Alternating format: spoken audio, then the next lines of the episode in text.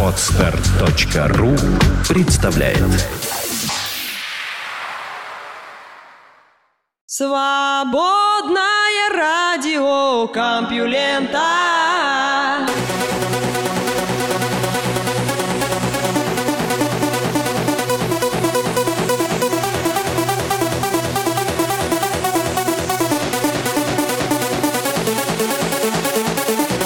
Приветствую слушателей свободного радиокомпьюлента. Вы слышите Лёшу Халецкого, а в эфире выпуск под названием «И будет кровь». Поздравляю всех с окончанием этой короткой рабочей недели, впереди выходные, ну а мне еще предстоит вам новости рассказать. Напоминаю, если вы хотите разместить рекламу в подкасте или на сайте компьюлента.ру, то пишите либо на адрес реклама собачка компьютерра.ру, либо звоните по телефону телефону в Москве 204 1302. Наука и техника. К вопросу о средневековой мультивселенной. Статьи с расчетами того, как взаимодействие излучения и материи в первобытной Вселенной влияло на крупномасштабные космические образования, появляются сравнительно часто. Та работа, о которой я расскажу вам сейчас, мало чем отличается от других на эту тему. Тем не менее, она выделяется на общем фоне. И причиной здесь то, что источником вдохновения для авторов послужила рукопись XIII века, составленная английским ученым Робертом Гроссетестом. Физико-математический трактат о свете де Люце был написан в 1225 году, за четыре столетия до теории всемирного тяготения Исаака Ньютона и за семь веков до теории Большого взрыва. Гроссетест рассказывал о рождении Вселенной в результате взрыва и формировании звезд и планет в процессе кристаллизации материи. По-видимому, о свете первая попытка описать небеса и Землю, исходя из единого набора физических законов. Кроме того, картина картина упорядоченных сфер, окружающих Землю посреди безбрежного хаоса, неявно напоминает нынешнюю концепцию мультивселенной. Вот вам и темные века. К концу 12 столетия Европа благодаря арабскому миру заново познакомилась с наукой Аристотеля, основанной не на схоластическом умозрении, а на наблюдениях. Гроссетест, Ибн Рашут, Герард Кремонский возродили интерес к вопросам, задававшимся в античности. Что такое цвет, что такое такое свет, откуда берется радуга, как возник космос. Самое главное, появилась уверенность в том, что на них можно ответить. Гроссетест, живший с 1175 по 1253 годы, не мог похвастаться благородным происхождением, но со временем превратился в известного богослова и епископа Линкольна. Он одним из первых в Северной Европе прочитал недавно переведенные научные труды Аристотеля и взялся за решение вопроса о том, что мы можем знать о природе, онтологии онтологию и на каких основаниях эпистемологию. Живший позднее философ 13 века Роджер Бэкон назвал его величайшим математиком своего времени. Работа Гроссетеста по оптической физике повлияла на математиков и естествоиспытателей нескольких поколений. В Оксфорде ее высоко ценили даже в XIV веке, а в Праге в XV. В 2008 году физик Том Маклейш из Даремского университета собрал интернациональную группу энтузиастов для тщательного изучения научного наследия Гросса-теста, причем не только с исторической точки зрения, но и ради понимания того, чему средневековый мыслитель мог бы научить современного специалиста. Мысль весьма непривычная, ведь считается, что мы сейчас знаем и умеем намного больше, чем Аристотель или Ньютон. И тем не менее, что же могло заинтересовать сегодняшнего физика в работах Гросса-теста? Трактат о свете начинается с обсуждения проблемы классического атомизма. Если атомы сродни точкам, то почему предметы имеют объем. Свет, в свою очередь, называется не веществом, а средой, наполняющей пространство. Нынешних ученых поразил сам факт того, что по Гроссе-тесту существование объема или массы и его стабильность нуждаются в обосновании, словно он писал несколько десятилетий, а не веков назад. Еще интереснее математический аппарат средневекового светоча. Конечный объем, поясняет философ, возникает в результате бесконечного умножения искажения света, воздействующего на бесконечно малую материю. В качестве доказательства он отмечает, что отношение двух бесконечных сумм конечно, то бишь 1 плюс 2 плюс 4 плюс 8 и плюс так далее до бесконечности, деленное на 5 десятых плюс 1 плюс 2 плюс 4 плюс так далее до бесконечности равно 2.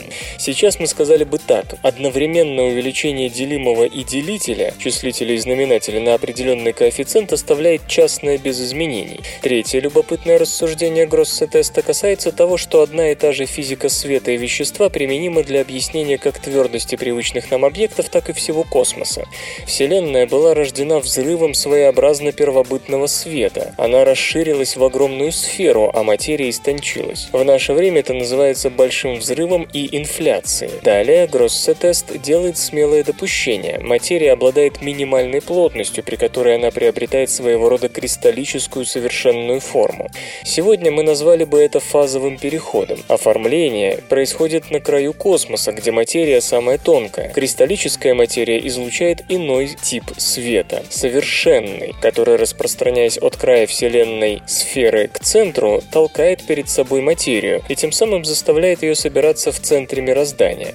Современные физики увидели в этом сходство с распространением вещества после взрыва сверхновой, а еще с реликтовым излучением. Словно соната, вернувшаяся к основной теме, трактат Гроссе-теста вновь обращается к конечному отношению бесконечных сумм, на этот раз в виде условия квантования, то есть правила, разрешающего только дискретные решения относительно, к примеру, энергетических уровней в атомах. Для средневекового ученого это означало, что космос, конечно, геоцентричный, разделен на конечное число сфер, каковых Гроссе-тест насчитывал ровно 9. Небесная твердь, область неподвижных звезд, Сатурн, Юпитер, Марс, Солнце, Венера, Меркурий, Луна.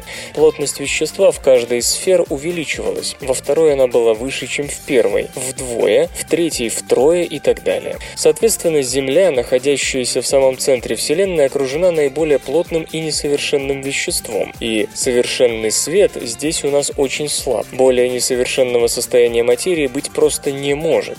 Вспоминаются, конечно, теории Платона и Аристотеля о совершенных небесах и несовершенной Земле. Напоминаю еще раз, Ньютон провозгласит, что одна и та же сила тяготения действует на Земле и движет светило только в 1687 году. Задолго до него Роберт Гроссетест, о котором вы, скорее всего, узнали как раз от меня только что, постулировал единство физических законов для всего мироздания. Что же это за законы? У Гроссетеста они не сформулированы четко, но современные физики насчитали целых шесть касающихся взаимодействия света и вещества, критерия перехода материи в совершенное состояние, переизлучение и поглощение люмина, то бишь совершенного света и так далее. Ученые записали эти законы математическим образом и добавили кое-какие современные концепции, например, непрозрачность, о которых в тексте не говорится напрямую, но которые явно подразумеваются. Получившиеся уравнения положили в основу модели трехмерной сферической симметрии.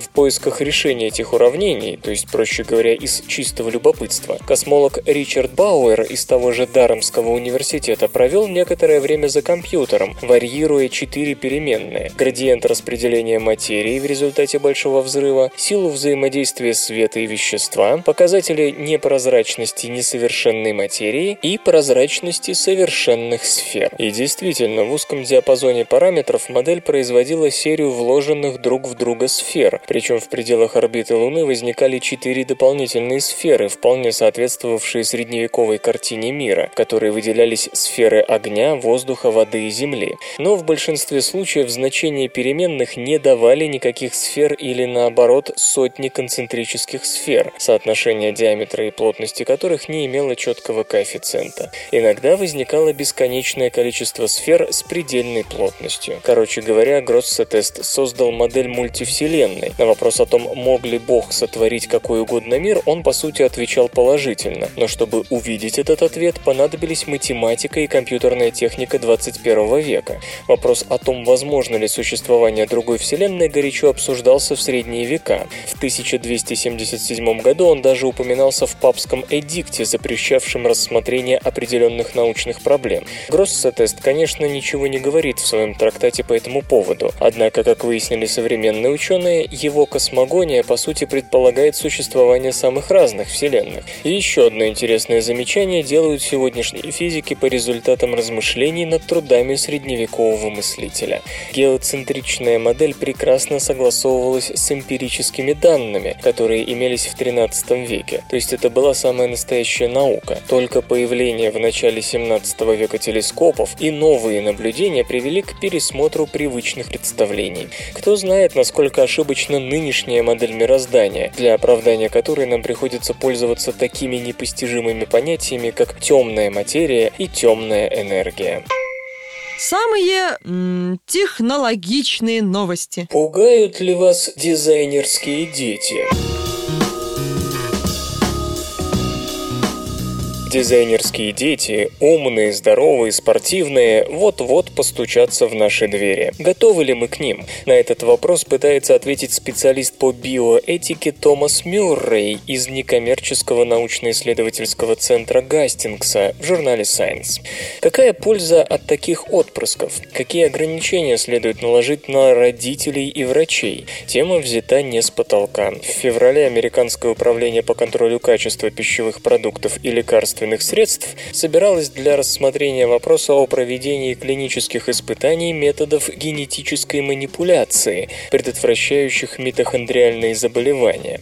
Дизайнерскими детьми обыватель напуган с 90-х годов, когда начались разговоры о клонировании человека и о создании людей, наделенных сверхспособностями. В то время предлагавшиеся методы в большинстве своем были чисто спекулятивными, но сейчас генетическая селекция зашла так далеко, что подобные слухи уже уже не кажутся фантастикой. Например, родители уже сегодня могут заказать предимплантационную генетическую диагностику, то есть проверку эмбрионов, созданных с помощью ЭКО, на наличие предрасположенности к заболеваниям, а также половую принадлежность. Такую диагностику можно провести и после обыкновенного зачатия, ведь в кровотоке беременной женщины циркулируют фрагменты ДНК плода. Кроме того, недавно стало известно об успешном извлечении дефектных митохондрий из яйцеклетки с заменой заменой на здоровые из донорской.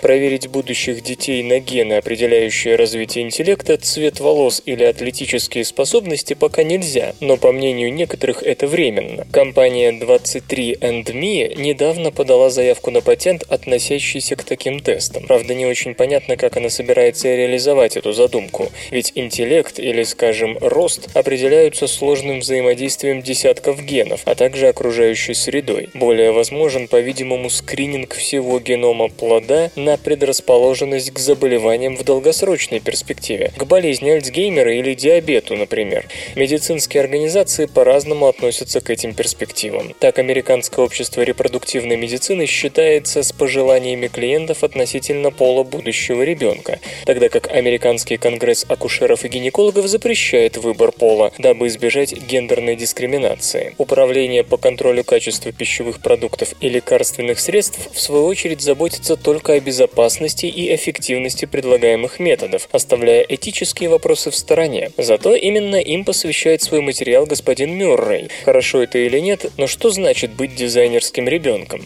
Мыслитель предлагает исходить из этого вопроса. Если родители получат возможность определять черты своего будущего дитяти, не войдет ли у них в привычку во всем направлять свое чадо, лишив его права выбора? А что они скажут, когда выяснится, что манипуляции с генами не привели к появлению на свет того человека, которого они хотели. Можно заказать индивида с характеристиками Майкла Джордана, который возненавидит баскетбол и станет бухгалтером. Но далеко не все согласны с тем, что вопрос о дизайнерских детях поднимает новые и важные этические проблемы. Например, философ Бонни Стейнбок из Олбанийского университета США не видит здесь ничего принципиально нового по сравнению с традиционными методами родительского воздействия на ребенка посредством спортивных секций, уроков уроков музыки и самого обычного воспитания. Если нам кажется неправильным желание родителей вырастить умного и доброго человека, то давайте вообще откажемся быть родителями и предоставим детей самим себе, выбросив их на улицу. Профессор права и биоэтики Техасского университета в Остине Джон Робертсон тоже не считает нужным вводить какие-то особые правила.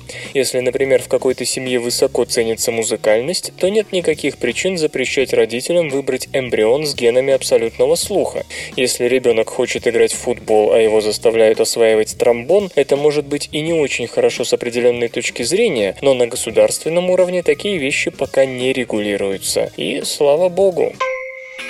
вслух и с выражением читаю стихотворение. Владимир Маяковский «Ничего не понимают».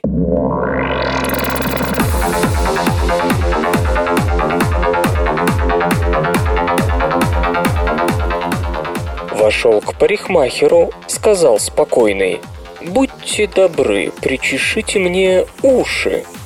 Гладкий парикмахер сразу стал хвойный. Лицо вытянулось, как у груши. «Сумасшедший, рыжий!» – запрыгали слова. Ругань металась от писка до писка. И долго хихикала чья-то голова, выдергиваясь из толпы, как старая редиска.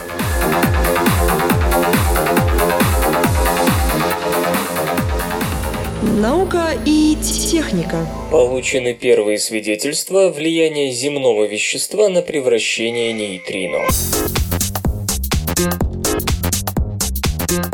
Нейтрино, как известно, очень трудно зарегистрировать, поэтому полная информация об их поведении часто появляется лишь через много лет работы с крупным детектором. Вот почему публикация обзора данных нейтринного детектора Super Kamiokande, расположенного в Японии, событие чрезвычайной важности. Как и предсказывал полвека назад советский физик Пантекорво, нейтрино склонны к осцилляции, переходу нейтрино одного типа в нейтрино другого типа, надежно подтвержденному лишь в последнее последнее время. Именно поэтому долгие годы наблюдений за солнечными нейтрино давали столь малое число регистраций электронного нейтрино, которое не совпадало с расчетами физиков. Электронные нейтрино на пути от светила к земным детекторам просто превращались в свои мюонные и тау-аналоги. Но на этом странности с солнечными нейтрино не заканчиваются. Проанализировав данные, полученные за годы работы, Супер Камио Канде, исследователи во главе с Эндрю Рэншоу из Калифорнийского университета в Ирвайне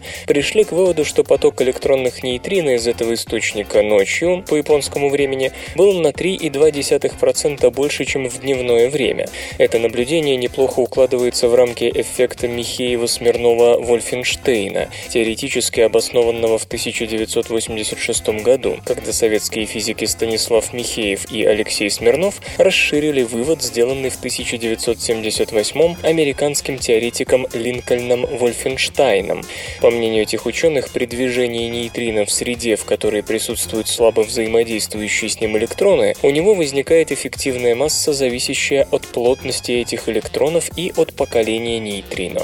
При изменении плотности электронов, разные слои Земли, эффективные массы нейтрино разных поколений изменяются по-своему и при некоторых значениях плотности могут совпадать, приводя к резонансному усилению нейтринных превращений. Итак, нейтрино Нейтринная осцилляция прямо зависит от материала, через который проходит поток нейтрино, и в космосе она будет одной, а в планетарной толще совсем иной. До сих пор подтвердить эффект Михеева-Смирнова-Вольфенштейна с высокой надежностью наблюдениями не удавалось, и лишь теперь данные Супер Камеоканды позволяют с уверенностью говорить о его регистрации для тех солнечных электронных нейтрино, что проходят через Землю, ведь именно их детектор регистрирует ночью. Большое количество электронов электронов, участвующих в слабом взаимодействии и тем самым способных, хотя и очень слабо, но влиять на нейтрино, заставляли Тау и мюонные его разновидности превращаться в электронные, то есть действовали в направлении прямо противоположном превращению электронных нейтрино в Тау и мюонные, которые происходят с этими частицами в межпланетном пространстве при их движении от Солнца к Земле. Увы, пока статистическая значимость эффекта на данном комплексе детекторов равна лишь 2,5 0,7 сигма, что по физическим меркам не так уж много. Правда, в сочетании с измерениями, проведенными на более слабом оборудовании нейтринной обсерватории Садбери, Канада, эта значимость повышается до 2,9 сигма, но и это далеко от тех 5 сигма, которые требуются физику для того, чтобы уверенно выговорить слово «открытие». Все, что ниже 3 сигм, принято называть скорее свидетельством, и все-таки перед нами весомое указание на то, что эффект Михеева-Смирнова-Вольфенштейна существует существует. К сожалению, то, что даже 18 лет наблюдений не дали трех сигм, вполне закономерно. Нейтрино известны трудностью их регистрации, и чтобы превратить это открытие в 5 сигм, явно потребуются данные других детекторов. Впрочем, теперь, после публикации этих результатов, на такую помощь можно надеяться. Дело в том, что если эффект реален, то он важен не только в теоретическом смысле, для объяснения суточных колебаний в регистрации электронных солнечных нейтрино. Перед нами, быть может, новый метод глубокого исследования недр Земли. Очевидно, что концентрация электронов прямо связана с тем, какие именно вещества и соединения находятся на пути солнечных нейтрино от одной стороны планеты до другой. Размещая нейтринные детекторы в разных точках планеты, можно сравнивать их данные и тем самым, хотя и косвенным образом, но все же исследовать недра так, как это никогда никому не удавалось. Стоит заметить, что научный совет Японии уже выбрал крупный и эффективный детектор нейтрино – гиперкамео Канде, как один из наиболее приоритетных научных проектов на ближайшее будущее. Быть может, вскоре исследования превращения нейтрино, в том числе в земных недрах, выйдут на принципиально новую ступень. Гиперкамео Канде планируется как группа детекторов в 25 раз превосходящая суперкамео Канде по размерам, а ведь в последнем 50 тысяч тонн воды в цилиндрах и более 11 тысяч фотоумножительных трубок. Будет ли он достаточно большим, чтобы сделать измерение плотности внутренних областей Земли с интересующей нас чувствительностью? Я в этом не уверен, говорит Дэвид Уарк, физик из Оксфордского университета, не принимавший участие в исследовании. Но мы обязательно исследуем и эту возможность по мере продвижения проекта Гиперкамео Канде. Как киты научились видеть с помощью звука? Когда вы решите половить рыбку в мутной воде, закройте глаза и положитесь на уши. Именно так поступили дельфины, касатки и прочие зубатые киты. Они издают высокочастотный звук, который, отражаясь от окружающей среды, позволяет определить, где прячется хитрая рыба. Но когда киты приобрели способность к эхолокации? Возможно, на этот вопрос ответят недавно обнаруженные останки кита, жившего 28 миллионов лет назад. Образец, найденный в относящихся к олигоцену породах Южной Каролины окрестили Котилакара Мейсеи в честь Мейса Брауна, куратора Музея естественной истории имени Мейса Брауна Чарльстонского колледжа, который приобрел его для своей коллекции около 10 лет назад. Описал экземпляр палеонтолог Джонатан Гейслер из колледжа остеопатической медицины Нью-Йоркского технологического института. Единственный известный образец раннего зубатого кита состоит из почти полных черепа и челюсти, трех шейных позвонков и фрагментов семи ребер. Экземпляр примечателен прежде всего черепом. Хотя мягкие ткани давно разложились, кости черепа несут ряд особенностей, например, обращенную вниз морду и небольшую асимметрию, которые намекают на то, что Катилакара одним из первых пользовался эхолокацией.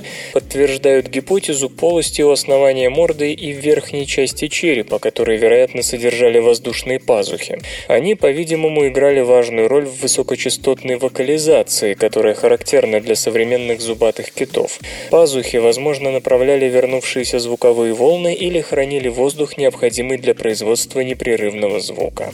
Николас Пайенсон из Национального музея Смитсоновского института естественной истории США считает солидными представленные доказательства способности котелокара издавать некий звук. Но мог ли он слышать? У современных китов есть специализированные ушные кости, которые позволяют им воспринимать высокочастотные звуки звуки, отраженные от добычи. Единственный известный череп котелокара не имеет хорошо сохранившихся ушных костей, и, следовательно, мы не можем знать, использовал ли кит эхолокацию для охоты. Тем не менее, способность производить звук свидетельствует о том, что котелокара занимал важное место в эволюции китов. Считается, что биологический сонар возник только однажды в китовой родословной, ведущий к нынешним зубатым китам.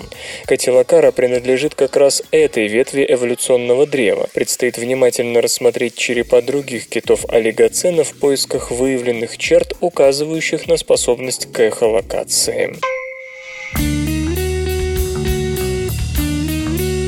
В эфире группа «Он мой» с песней «Любовь по-русски».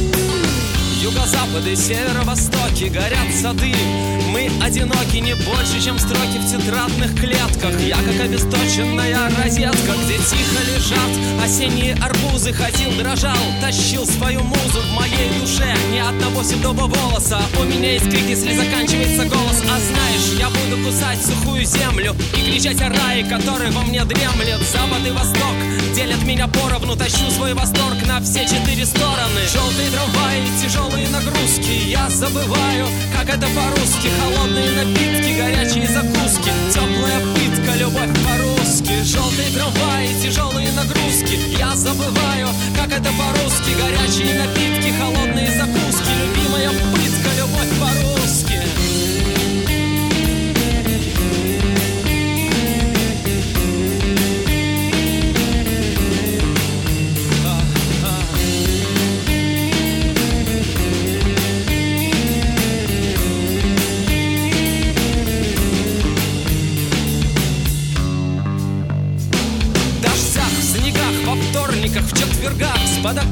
подоконников Дразнить собак, захлебнуться сном, огнем атак. Танцуя не в такт, целуясь не так.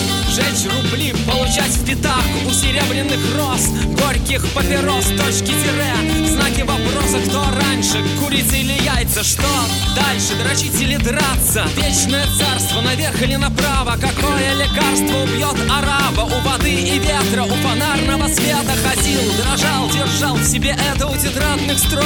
Плохих новостей у несчастных, напрасных, прекрасных людей. Желтые трамваи, тяжелые нагрузки. Я забываю, как это по-русски. Холодные напитки, горячие закуски. Теплая пытка, любовь по-русски. Желтые трамваи, тяжелые нагрузки. Я забываю, как это по-русски. Горячие напитки, холодные закуски. Любимая пытка, любовь по-русски.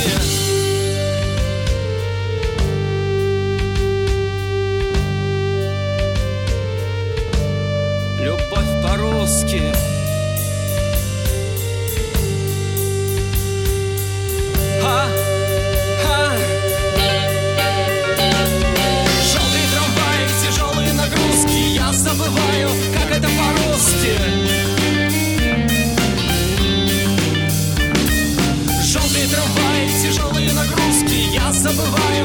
это по-русски.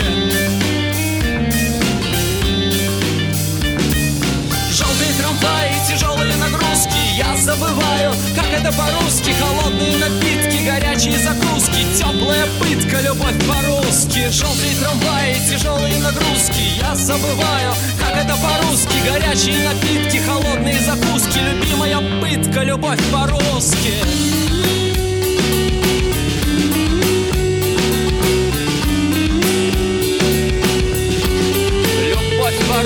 по-русски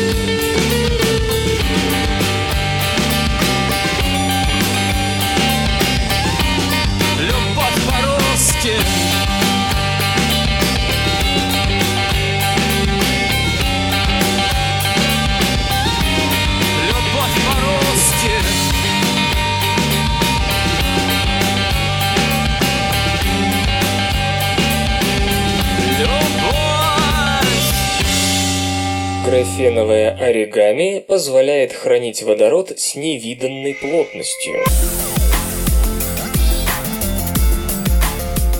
Водород как топливо использовать очень непросто, и главная проблема в его низкой плотности. Даже если охладить водород до минус 252 градусов по Цельсию, это приблизительно 20 кельвинов, и сделать жидким, то в одном литре вещества будет всего 71 грамм водорода. В литре бензина, где тот же водород входит в состав углеводородов, его уже 116 грамм. Итог предсказуем. Энергетическая отдача литра бензина в четверо выше, чем у литра водорода, и при этом его не надо охлаждать до безумных температур. А еще его можно сжимать, но даже при 700 атмосферах картина не лучше, чем с жидким хранением.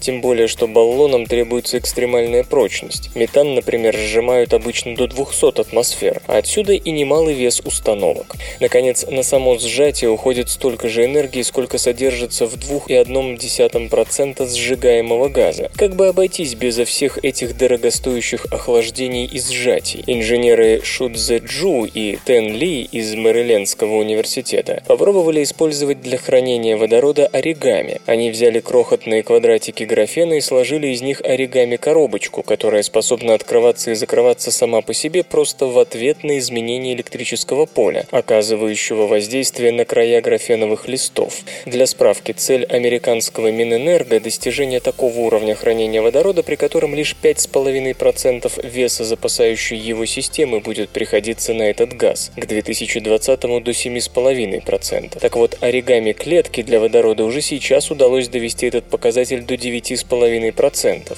Это рекорд, почти вдвое превышающий результаты ближайших конкурентов. Итак, когда нужно, накапливающий оригами сохраняет водород, а по слабому электрическому сигналу, напротив, высвобождает его, позволяя получать газ для его использования в топливных элементах или обыкновенных двигателях внутреннего сгорания.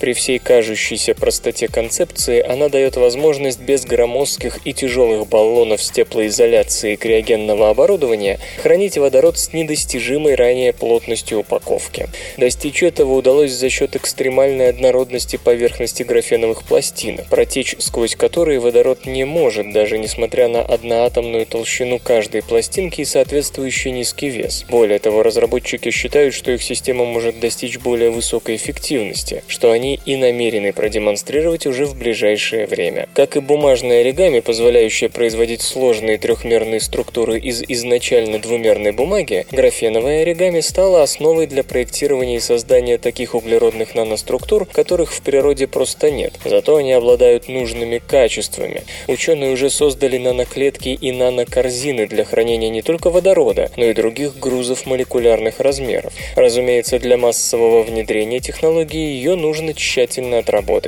К счастью, недавние подвижки в производстве крупных пластин графена при разумных затратах дают основания надеяться, что и графеновое оригами вскоре станет весьма практичным. Свободное радио Компьюлента. Анализ языков тоже застояние в Берингии. Индейцы, живущие вдоль Тихоокеанского побережья, и коренные сибиряки, возможно, имеют общего предка, популяцию, обитавшую на сухопутном мосту, который лежит сегодня на дне Берингового пролива. Вывод, сделанный на основании лингвистического анализа, играет на руку гипотезе о том, что переселенцы из Азии в Америку долгое время просидели в Берингии. Каким образом на свет появились американцы – один из самых острых вопросов современной науки.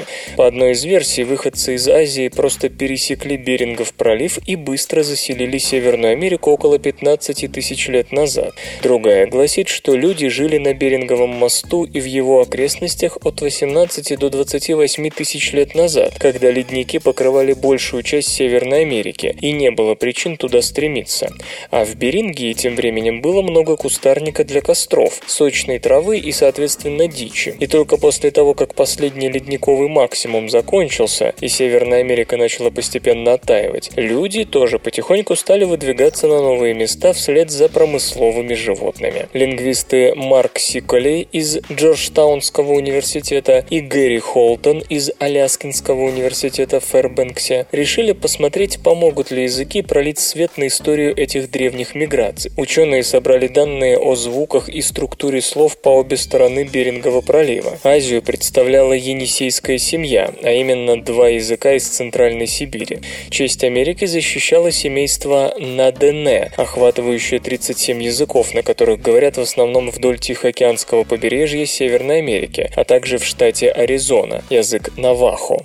Многие из этих языков либо вымерли, либо находятся под угрозой исчезновения. Например, есть сведения, что на кетском языке енисейской семьи говорит только 50 человек. Итак, с помощью компьютерной программы ученые попытались смоделировать, как эти языки могли быть связаны друг с другом и как их пути разошлись. Вывод. Прародиной обеих групп логично считать Берингию, тогда как модели, в которых в этой роли выступала Центральная или Западная Азия, при таком раскладе семьи должны были разделиться до того, как носители Надене оказались в Америке. Хуже соответствуют эмпирическим данным. По-видимому, носители языков Надене появились в Северной Америке раньше, чем енисейские языки в Азии. Наверное, сначала часть жителей Берингии отправилась на восток, уж потом оставшиеся вернулись в Сибирь. Проблема в том, что модель дает очень странный результат относительно времени разделения языков. Всего 10 тысяч лет назад, то есть когда Америка вот уже несколько тысяч лет была заселена. Это можно было бы объяснить тем, что первые американские поселенцы были полностью ассимилированы позднейшими волнами, и от их языков в современном семействе на ДН ничего не осталось. Но исследователи не доверяют этой датировке и предпочитают ее не обсуждать. Исторический анекдот. Однажды генерал Сергей Лаврентьевич Львов ехал с князем Потемкиным в царское село и всю дорогу должен был сидеть, притаившись в углу экипажа и не смея проронить ни слова. Дело в том, что Светлейший находился в мрачном настроении духа и упорно молчал, а в подобные часы, надо заметить, вовсе не редкие, с Потемкиным лучше было не заговаривать. Когда же Потемкин вышел из кареты, Львов Львов остановил его и умоляющим тоном сказал «Ваша светлость, у меня есть к вам покорнейшая просьба». «Какая?» – спросил Потемкин, благоволивший генералу. «Не пересказывайте, пожалуйста, никому, о чем мы говорили с вами дорогой», – с невозмутимым видом произнес Львов. Потемкин расхохотался, и его хандра исчезла. Наука и техника. Математическая модель предсказала способ регуляции генетической активности. Когда мы говорим о регуляции активности генов, то в половине случаев речь идет о факторах транскрипции, специальных белках, которые связываются с регуляторными областями в ДНК и за счет этого могут активировать или блокировать транскрипцию, то есть синтез матричной РНК на ДНК-шаблоне. Факторы транскрипции – мощнейшее средство контроля над генами, поэтому неудивительно, что их до сих пор изучают самым пристальным образом. Однако и самих факторов и генов, которые они контролируют, великое множество. Ситуация ситуация осложняется тем, что часто один фактор управляет активностью сразу нескольких генов.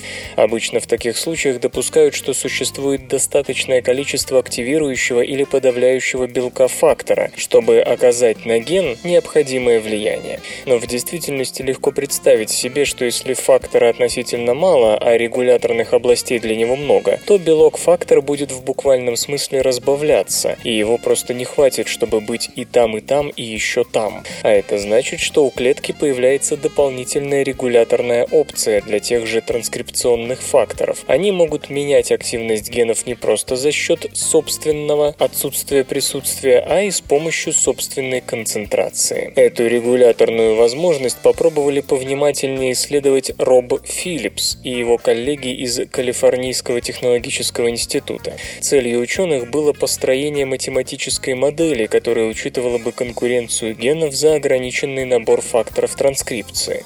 Но если принимать во внимание все возможные нюансы такой ситуации, это сильно запутает дело. Поэтому исследователи начали с самого простого варианта. Они строили свою конкурентную модель для генов, которые могли связывать только одну молекулу транскрипционного фактора. И фактор этот, соединившись с геном, подавлял его работу. Число копий гена в этой модели можно было свободно менять, что позволяло рассмотреть разные соотношения регуляторного белка и регулируемого кодируемой ДНК. Но что за модель без экспериментального подтверждения? Авторы работы поставили опыт на кишечной палочке. В бактерии вводили плазмиды с геном флуоресцирующего белка. Активность же этого гена зависела от транскрипционного фактора, который тоже мог светиться. По уровню и балансу свечения, осветились фактор и продукт гена по-разному, можно было определить соотношение между одним и другим. Результаты эксперимента, описываемые в журнале Cell, полностью подтвердили или теоретическую модель. Можно, конечно, говорить, что это очевидно, хотя бы из базовых химических соображений. Как скорость реакции зависит от концентрации каждого ее компонента, так и тут активность гена зависит и от числа копий самого гена, и от количества белка регулятора. Однако это лишь теоретические качественные рассуждения, и до сих пор не было модели, которая позволяла бы выявить количественные соотношения того и другого. А без количественного закона мы не могли бы сказать, что до конца понимаем этот аспект регуляции генетической активности. В этой работе любопытно еще и то, что математическая модель появилась раньше эксперимента, и сами авторы сравнивают это с тем, как существование планет можно предсказать по астрономическим законам и возмущениям орбит других известных тел. Остается надеяться, что исследователи не остановятся на достигнутом и постараются внести в модель поправки, которые учитывали бы не только такие простые случаи, но и более сложные. Например, когда ген управляется более чем одним транскрипционным фактором или когда он может связать более одной молекулы белка-регулятора. В перспективе модель могла бы послужить сугубо практическим целям. К примеру, с ее помощью можно было бы ограничить рост раковой опухоли, подействовав нужным образом на факторы транскрипции онкогенов. Скажи «Алло», и я скажу «Кто ты?». И вот вы впервые ему позвонили, потенциальному работодателю или тому, кем вы долгое время любовались на расстоянии. Вам хочется произвести на незнакомца хорошее впечатление, и вы тщательно отрепетировали свои первые фразы. Но все бесполезно, потому что на том конце провода о вас будут судить уже по первым звукам приветствия. Психологи обнаружили, что двух слогов, предположим, что это слово «привет», достаточно для того, чтобы человек уже сделал выводы насчет собеседника. Скажем, заслуживает заслуживает ли он доверия. Короче говоря, мы, к сожалению, судим о других очень поспешно. Давно известно, что характер человека мы во многом определяем на слух. Показано также, что мы очень быстро составляем мнение о человеке. Достаточно одного взгляда. Фил Макалир из Университета Глазго и его коллеги всего лишь продолжили изыскание предшественников. Исследователи попросили 64 студента из Шотландии, поровну мужчин и женщин, наговорить нейтральным спокойным тоном незнакомый текст, в который были включены в том числе реплики телефонного разговора. Затем ученые вырезали одно единственное слово «алло» или «привет», то есть «hello», и дали послушать группе из 320 студентов, 117 мужчин и 203 женщины, через наушники или динамики компьютера. Перед добровольцами стояла задача ранжировать голос по 10 параметрам. Заслуживает ли этот человек доверия, стремится ли он командовать с другими, насколько он привлекателен, насколько голос голос теплый и прочее. Каждый из испытуемых прослушивал все голоса и оценивал их только по одному критерию, который доставался ему случайным образом. Хотя «Алло» звучало на протяжении всего 300-500 миллисекунд, студенты выносили суждение без колебаний. Самое интересное и важное заключается в том, что одни и те же приветы вызывали схожую реакцию у разных людей. Ученые рассудили, что определяющее значение имеет он. Мужчина, повышающий голос, и женщина, меняющая высоту высоту голоса кажутся заслуживающими доверия. Мужчина с низкими голосами и женщины с высокими относительно среднего воспринимаются как властные натуры. Скорость, с которой подопытные выносили суждения, объясняется господином Макалером с точки зрения эволюционной выгоды. Чем быстрее ты поймешь, можно ли доверять незнакомцу, тем больше шансов остаться в живых. Если ты намерен решить этот вопрос минут через пять, то велика вероятность, что такого количества времени у тебя просто не будет. Любопытно и то, что существует корреляция между тем, как мы воспринимаем лицо и голос. Сигнал о том, что человек заслуживает или не заслуживает доверия, исходит от движущихся частей лица, то есть от глаз и рта, а о властности от неподвижных. Расстояние между глазами, ширины челюсти. Аналогичным образом степень доверия к голосу проистекает от высоты и плавности, то есть от того, что мы можем изменить, тогда как суждение о властности выносится на основании того, что контролировать невозможно, от длины речевого тракта. Осталось Осталось только выяснить, насколько верны такие суждения. СРК. В этой аббревиатуре смысл жизни. Как получить спирт из природного газа. Несмотря на нашу исключительную зависимость от природного газа, с технической точки зрения мы используем его исключительно однообразно, то есть попросту сжигаем, для обогрева ли жилья, приготовления пищи или для того, чтобы купить турбины электрогенераторов. Можно задаться вопросом, неужели за все это время, что мы активно добываем и используем природный газ, не предпринимались попытки превратить его во что-то иное? Нет, попытки такие предпринимались, и существуют технологии, позволяющие превратить метан, этан и пропан, обычные компоненты природного газа, в спирт. Спирты можно использовать как сырье для производства пластмасс, горючего и прочего. И технологии эти были бы весьма многообещающими, не будь столь сложны и дороги. В некоторых случаях процесс требует нагрева до 800 градусов по Цельсию. А потому в промышленных целях спирты проще получать каким-нибудь менее затейливым и более привычным способом. А вообще источником сырья для промышленного органического синтеза служит нефть. Еще одно, не побоюсь этого слова, сакральное полезное ископаемое. Однако с технологией, предлагаемой исследователями из Института Скрипса, от природного газа, возможно, все же удастся добиться большего. Два десятилетия назад Рой Периан и его коллеги начали поиск катализаторов, которые позволили бы снизить температуру технологического процесса, те самые 800 градусов, при получении спирта из газовых углеводородов. По сути, им требовалось такое вещество или соединение, которое облегчало бы разрыв связи между атомом углерода и атомами водорода в молекулах метана, этана и пропана, и помогало бы ввести в их молекулы атом кислорода при значительно меньшей температуре.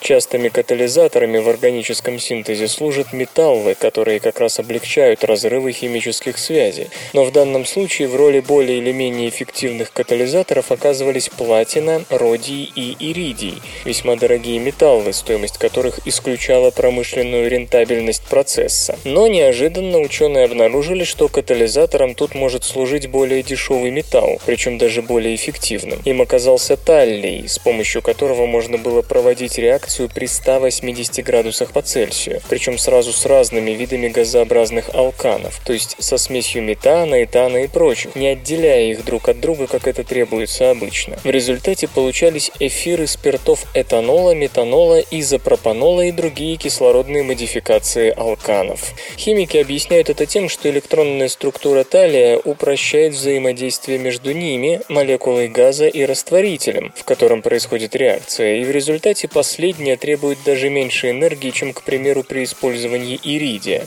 Очевидно, использование талия может сильно упростить технологический процесс превращения углеводородов газа в другие органические соединения. Поэтому, возможно, в скором времени газ начнут использовать в промышленном органическом синтезе наряду с традиционной нефтью.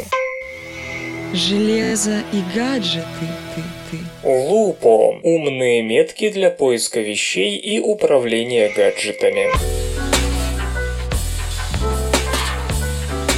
Однажды СРК рассказывала о миниатюрных маяках Button Tracker и Tile, задача которых не дать вещам или животным потеряться. Компактное устройство размером с пуговицу может быть закреплено на предмете или, скажем, ошейнике домашнего питомства для постоянного отслеживания местоположения. Сегодня поговорим о другом похожем проекте – Lupo, сбор средств на притворение которого в жизнь организован в Kickstarter. Так же, как Button Tracker и Tile, метки лупо закрепляются на предмете, местонахождение которого необходимо контролировать. Это может быть, например, сумка и бумажник. Устройство посредством беспроводной связи Bluetooth 4.0 поддерживает контакт с сопутствующим приложением, которое может быть инсталлировано на смартфон, планшет или персональный компьютер. Поддерживаются платформы Android, iOS, Windows и Mac OS 10. Lupo напомнит владельцу о том, что он, возможно, забыл с собой тот или иной предмет при превышении расстояния между меткой и отслеживающим мобильным устройством определенного порога. Функция поиска позволяет определять местоположение того или иного объекта по звуковой и визуальной сигнализации. В платформе Lupo также реализована функция блокировки компьютерного устройства. Как только пользователь вместе с меткой удаляется от ноутбука, десктопа или планшета, тот переводится в режим ввода пароля. Это позволяет предотвратить утечку персональной информации.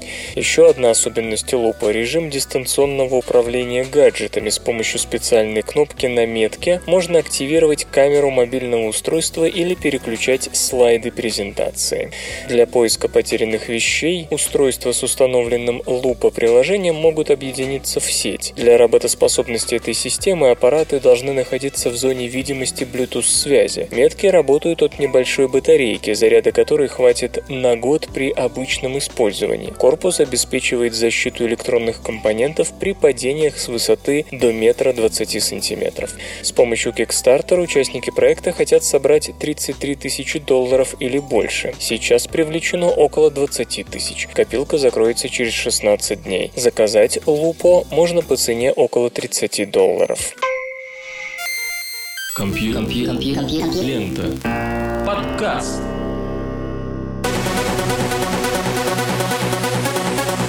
Выпуск под названием «И будет кровь» завершен. Вы слышали Лёшу Халецкого, «Свободное радио Компьюлента» и «Песенка». Свободное радио Компьюлента. Скачать другие выпуски подкаста вы можете на podster.ru